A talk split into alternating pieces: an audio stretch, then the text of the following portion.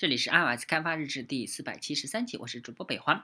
啊，这期呢来介绍 NSHipsters 的 Impossi MATTD 撰写，Cruise 六翻译，发布于二零一四年三月十七日。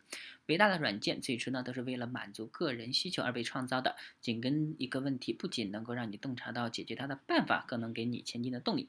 人的美好天性让我们与其他人分享解决问题的方法。在开源世界里啊，我们自由的分享，只因我们有着对喜好。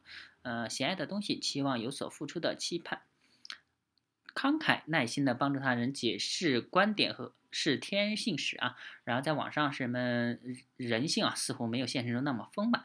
这种情感移植到网络上，就变成了道德层面的所谓壮举啊。我们在网络上缺乏了人性本身，类似于传道和帮助的某些能力，表情啊、语气啊、语。调啊和肢体语言，于是呢，我们很难知道和在和一个什么样的人在交谈，进而呢就变得不像现实中一样人性丰满。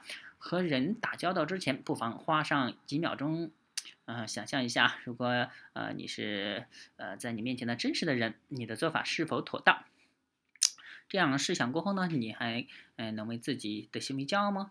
嗯，与与其对充满侵略性的语言充满敌意的回复，不如停下来。呃，思考虑一下，你这种反应到底能起到什么样的作用？作为一个 programmer 或者是 community members，啊，你是不是能做得更好呢？是不是这些写出侵略性语言的人只是现在心情不好而已？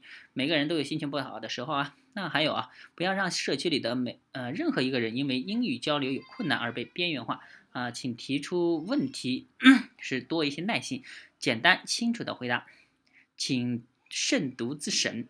在网上的作为也像现实中一样，只要做到这一点啊，你就会成为一个成功的软件工程师。作者呢，M A T T T，翻译者呢，Cruise 六，云游四海的工程师。啊，这这个上面呢是讲人性的，讲同理心之类的东西啊。